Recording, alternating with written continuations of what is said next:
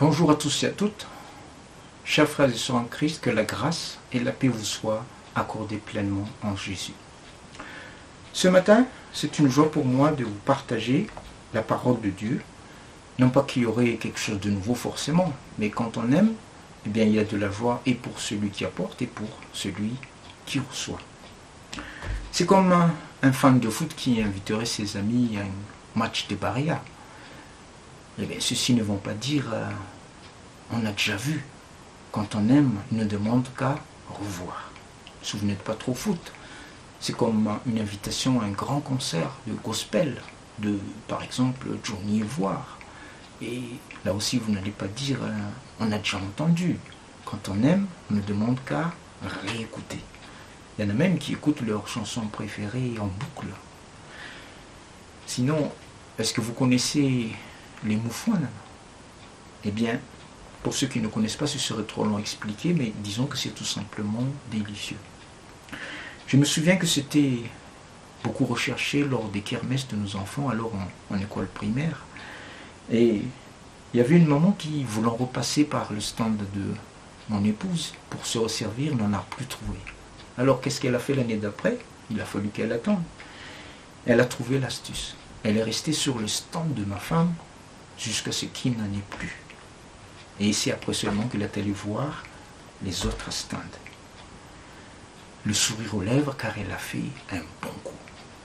Eh bien, il y a ici plus que des bouffons. Il y a la parole de Dieu, source de vie. Restez sur ce stand et jusqu'à la fin, avec la grâce de Dieu, vous pourrez aussi repartir après le sourire aux lèvres. Ce matin, je vous invite à un voyage à la fois didactique et touristique avec un guide qui se nomme Mathieu. Pour commencer, nous allons prier. Bon tendre Père Céleste, merci pour toutes tes grâces, pour ton grand amour pour nous, pour le don de Jésus ton Fils, en qui tu nous as bénis de toute bénédiction. Dans ta présence, Seigneur, il y a tant de joie, tant de grâce, tant de bénédiction. Seigneur, tant d'amour. Seigneur, je te prie de souffler par ton esprit. Et Seigneur, bénir ces bien-aimés qui écoutent ta parole, d'accorder aussi à ton serviteur la grâce et l'onction nécessaire pour partager tes pensées. Oui, par tes seuls mérites, Jésus, et pour ta seule gloire, agis par ton esprit. Amen. Alors je vous invite donc à une lecture dans l'évangile de Matthieu au chapitre 28, versets 16 à 20. Voici ce que nous lisons au nom de Jésus. Matthieu 28, versets 16 à 20.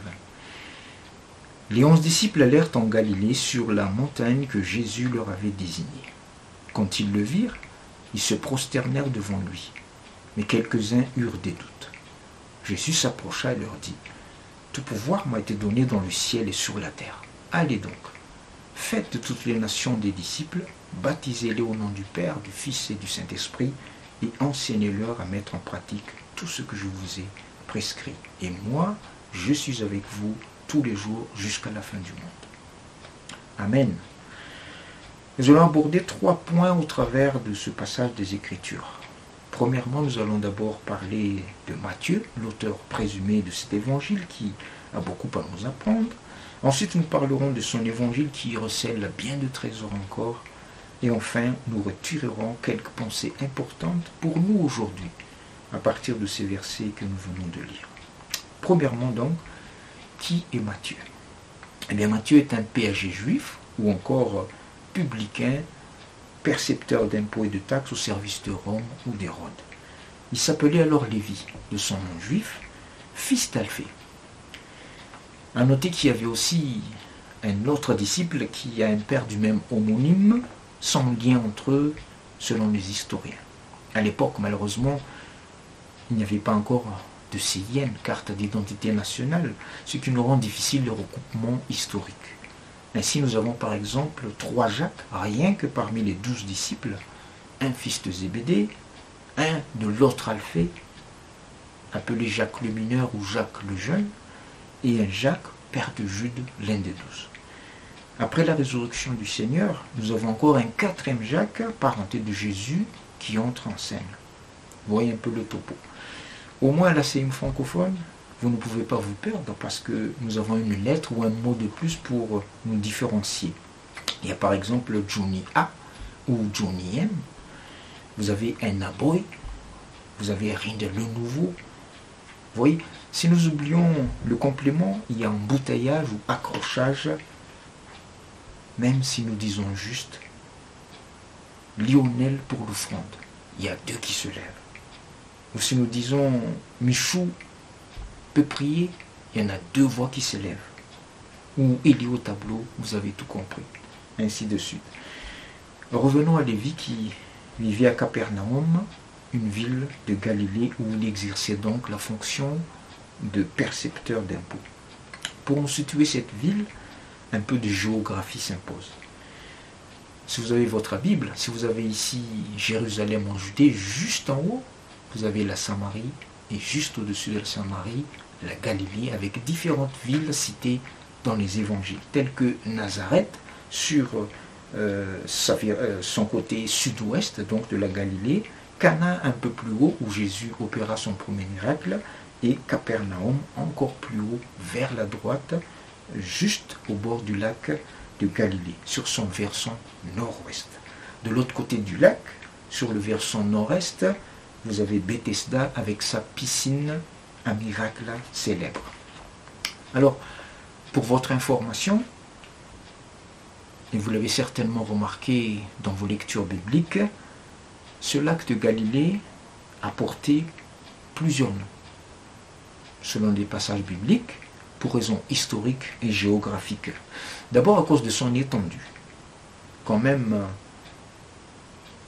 20 euh, km de long sur 12 km de large sur sa partie les plus étendues. On l'appelle aussi mer de Galilée à cause de cette étendue, mais c'est bien de l'eau douce alimentée par le fleuve du Jourdain. À une époque reculée, il s'appelait mer de Kinneret, du nom d'une ville alors en expansion sur son côté nord-ouest, et plus tard il adopta le nom de lac de Génézareth, du nom du pays voisin sur son côté nord-ouest aussi. Et puis il prit ensuite le nom de lac ou mer de Tibériade, une ville sur son côté ouest, et enfin lac ou mer de Galilée, donc justice est faite. C'est certainement le nom le plus adéquat. Divers noms donc, mais toujours le même lac comme vous le lisez. Le travail de Lévi à Capernaum n'était pas une activité appréciée. Pourquoi? Car il tenait un rôle méprisé par les contribuables, extorqué injustement et détesté de surcroît par les Juifs, et qui voyaient dans ces publicains eh bien, des traîtres travaillant pour les Romains païens. Nous commençons à percevoir déjà l'état de cœur de Lévi qui aspirait à un changement sans savoir comment faire. À noter que leurs amis subissaient également le même sort et rejet. C'est le sens qu'il faut donner à ce grand festin organisé par Matthieu dans sa maison. Voyez l'effort déployé par Matthieu. Non seulement c'est un grand, mais c'est un festin. De plus, euh, c'est relaté dans trois évangiles, Matthieu, Marc et Luc. Si c'est cité dans un évangile, c'est déjà important en soi, puisque c'est une sélection parmi plusieurs faits. Mais c'est relaté dans trois évangiles, c'est donc très important. Ce récit nous relate que Jésus était présent et que des murmures s'élevèrent de la part des pharisiens et des docteurs de la loi, des personnes influentes donc dans euh, le domaine de l'autorité religieuse. À la vie de Jésus, mangeant avec des publicains et des pécheurs. Nous connaissons la réponse de Jésus, qui leur dit qu'il est venu appeler à la repentance non des justes, mais des pécheurs et que ce sont les malades qui ont besoin du médecin. Effectivement, l'évangile de Luc relate que plusieurs péagers se firent baptiser. Nous voyons d'ailleurs par là la démarche de Jésus. Sa stratégie, dirions-nous, dans le choix des douze apôtres. De notre temps, s'il y a une sélection quelque part, que ce soit dans le domaine du sport comme le football ou celui du mannequinat ou même le travail, on choisit en général les meilleurs éléments. Or, à bien y regarder, après une nuit de prière, nous dit Luc, le Seigneur semble avoir choisi plutôt parmi plusieurs les disciples qui posaient vraiment les plus, les plus de difficultés et de défis. Mais pour chacun, Jésus va opérer un grand miracle. Un peu de vocabulaire. Quand nous entendons prodige, c'est quelque chose de vraiment extraordinaire qui nous émerveille. Tandis qu'un miracle, c'est un changement radical, un tour à 182 degrés, comme la conversion de Saul de Tarse devenant le zélé apôtre Paul. Ainsi, parmi les douze apôtres, nous avons par exemple Lévi, dont nous avons déjà parlé, que l'on méprisait et fuyait, mais qui en devenant Matthieu, va écrire l'évangile le plus lu et commenté pendant des décennies et durant les premiers siècles de l'ère chrétienne. Nous le verrons tout à l'heure. Quel miracle Notons au passage comment Jésus l'a appelé.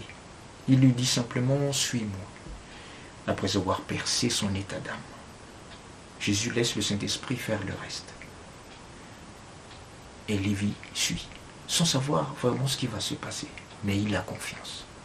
Si Jésus avait tout dit au début, genre suis-moi car tu vas écrire mon évangile, tu vas souffrir, etc., je peux vous dire que le risque, c'est que direct l'inconscient et la chair auraient réagi pour dire surtout pas. Mais pourquoi donc? Ah mais déjà que je trafique euh, les chiffres, euh, s'il faut aussi que je trafique ton évangile. Non, non, je ne suis pas le bon candidat, cherche ailleurs, je t'en prie. Vous voyez la psychologie humaine? Jésus lui dit juste, suis-moi, pour ne pas réveiller justement une réaction de peur ou de méfiance chez Matthieu. Car la peur n'est jamais bonne conseillère, n'est-ce pas? Je vous inviterai d'ailleurs, en, en relisant les évangiles, à regarder, à pister la délicatesse de Jésus envers ses disciples. Et vous verrez. Nous avons également parmi ces douze Simon qui était plutôt renfermé, manquant d'audace au début, mais qui, avec Jésus, va devenir Pierre, l'un des piliers de l'Église, avec qui Jésus va bâtir et édifier son royaume. Nous avons encore les fils de Zébédée, Jean et Jacques, appelés les fils du tonnerre, pas seulement à cause de leur caractère ou leur tempérament, mais surtout de leur pratique avouée. Ces deux-là n'avaient même pas honte de dire des choses affreuses. Vous voyez plutôt pour ceux qui ne connaissent pas cette petite histoire, alors qu'ils ont proclamé le royaume de Dieu en Samarie, les gens n'avaient pas reçu la parole de Dieu. Et Jacques et Jean s'approchent du Seigneur en lui proposant Est-ce que tu veux, Seigneur, qu'on fasse descendre le feu du ciel sur ces gens? Ils le méritent. Je crois qu'ils ont un peu trop lu l'histoire de Élie le prophète. Et Jésus était fâché contre eux parce qu'il savait que ces derniers ne plaisantaient pas.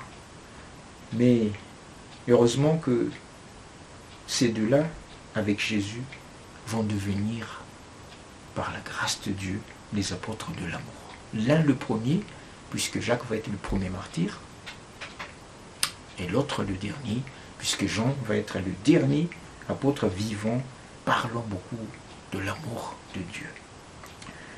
Bien sûr, il faut citer Judas Iscariote, qui va jusqu'à livrer Jésus, mais qui par le miracle du Seigneur encore, eh bien, sera aussi celui au travers de qui la prophétie va s'accomplir.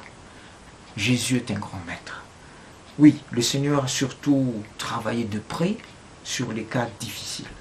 Mais après sa résurrection, Jésus, comme sur un échiquier va sortir les gros calibres comme l'apôtre Paul et l'apôtre Jacques de sa parenté deux apôtres qui seront également des piliers de l'Église. Et pour chacun de nous, bien-aimés, pour nous aussi, le Seigneur sait pourquoi et quand il nous a appelés, ou quand il appellera les nôtres pour qui nous prions. Dieu a son temps. Faisons-lui confiance.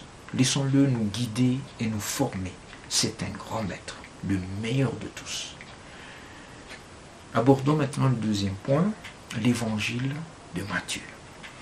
Alors daté des années 65 à 80, c'est toujours approximatif, hein, par rapport à celui de Marc, euh, qui est daté vers 63 à 68, dont on dit que, c'est-à-dire les exégètes, euh, ou les spécialistes pour simplifier, que Matthieu s'est inspiré en grande partie. L'évangile de Matthieu est l'un des trois évangiles du synoptique, avec euh, celui de Marc et Luc, car il présente la vie de Jésus dans une perspective similaire c'est-à-dire dans une présentation quasi semblable. Celui de Jean présente les actes et les paroles de Jésus dans une autre perspective. L'évangile de Matthieu, s'adressant avant tout aux juifs convertis, est le plus cité dans la littérature antique. En effet, aucun autre document du Nouveau Testament ne présente aussi clairement l'accomplissement de l'Ancien Testament, ne présente aussi clairement la personne, la vie et l'enseignement de Jésus comme étant l'accomplissement de l'Ancien Testament. C'est dans l'évangile de Matthieu que le lien entre les deux testaments est vraiment le plus explicite.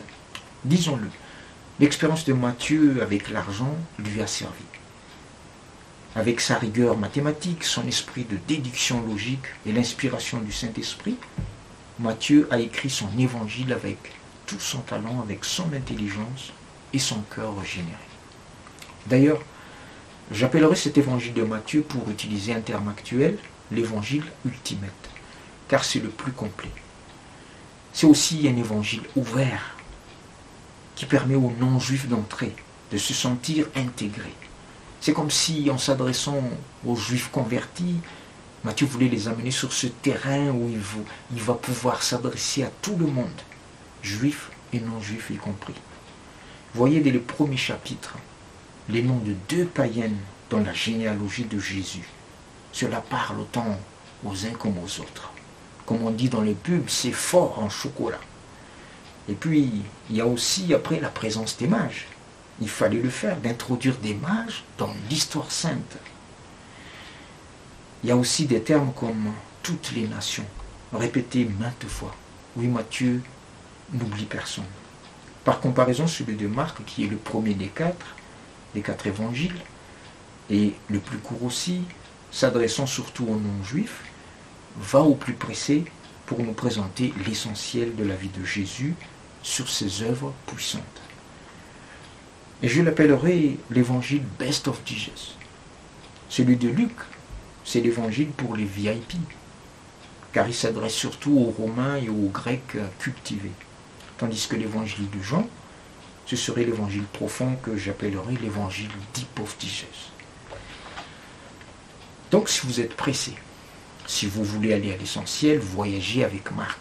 Si vous voulez la classe, allez avec Luc. Et si vous voulez de l'exotique, partez avec Jean.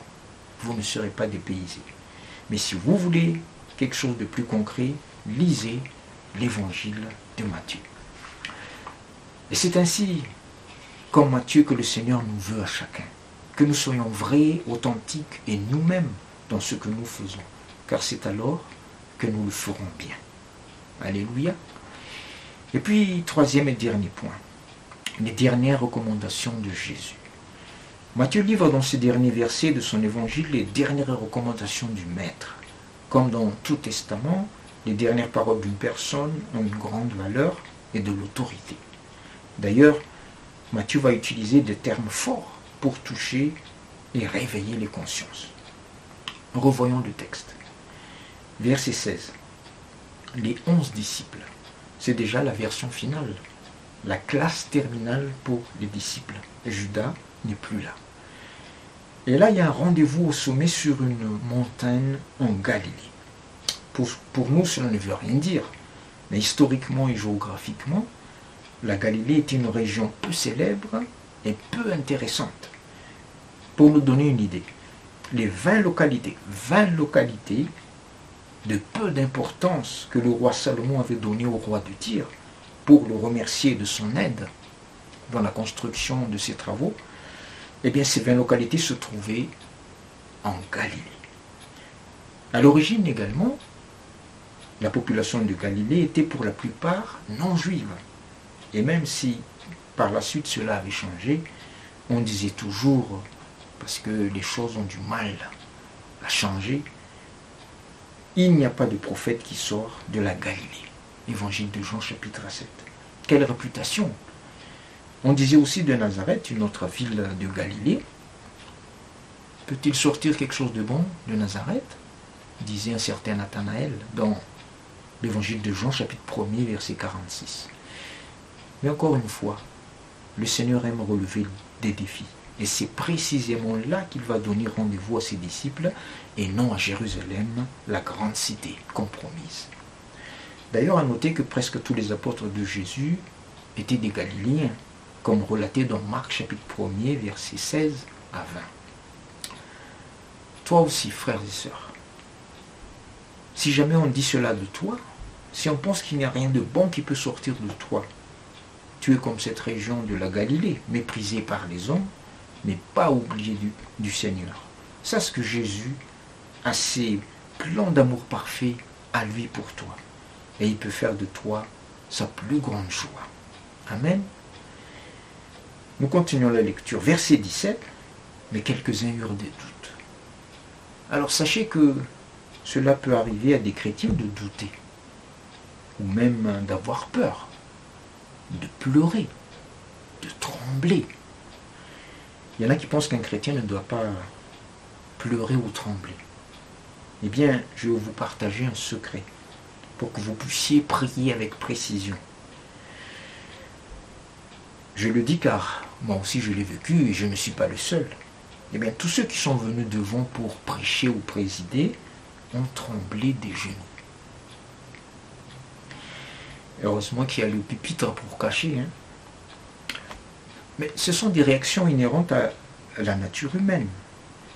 Quelqu'un dit que le vrai courage connaît la peur, n'est-ce pas? Le vrai problème, ce serait d'y rester ou de la cultiver. Et maintenant, vous savez comment prier pour les nouveaux. Hmm?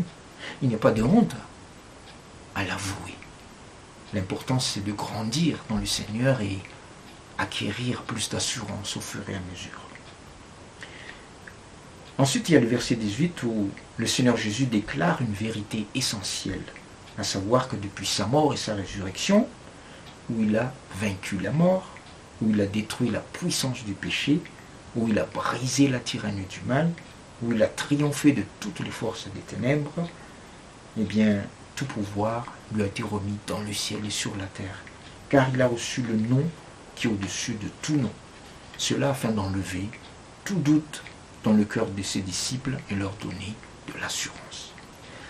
Et vous, bien-aimés en Christ, est-ce que parfois la crainte ou le doute vous essaie encore? Dans le temps que nous vivons, le Seigneur voudrait nous rassurer et nous dire qu'il est à nos côtés véritablement.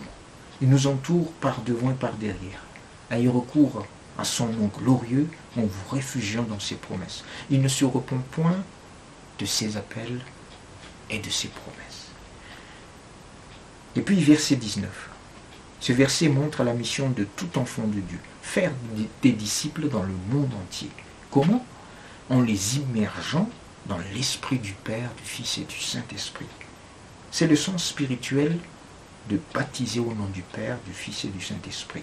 Et en leur enseignant les préceptes du Seigneur. Vous avez remarqué aussi que Matthieu va plus loin que les épîtres écrits avant son évangile, où les baptêmes étaient administrés au nom de Jésus.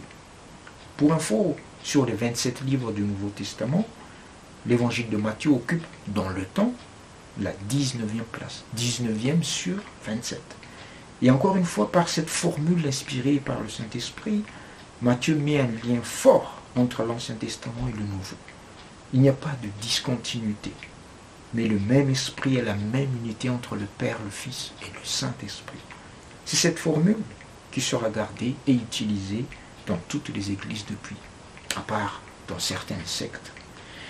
Et puis, le verset 20 pour terminer, Jésus promet sa présence à côté de ses disciples. Tous les jours jusqu'à la fin du monde, dit-il. C'est simple mais profond. Il y a une fin à toute chose. Même dans les épreuves, il y a une fin. Même dans les persécutions, il y a une fin. Même dans la souffrance, il y a une fin. Je suis avec vous tous les jours jusqu'à la fin du monde, jusqu'à la fin de votre épreuve. Dans cette attente, les disciples doivent apprendre au monde à mettre en pratique sa parole, garante et source de toute grâce pour le salut des âmes. Et puis pour finir, comme l'apôtre Jean, Matthieu a aussi écrit afin que nous puissions croire en Jésus.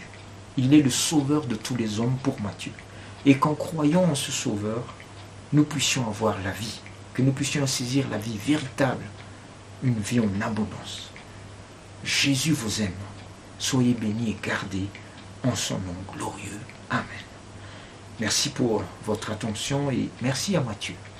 À Dieu seul soit la gloire.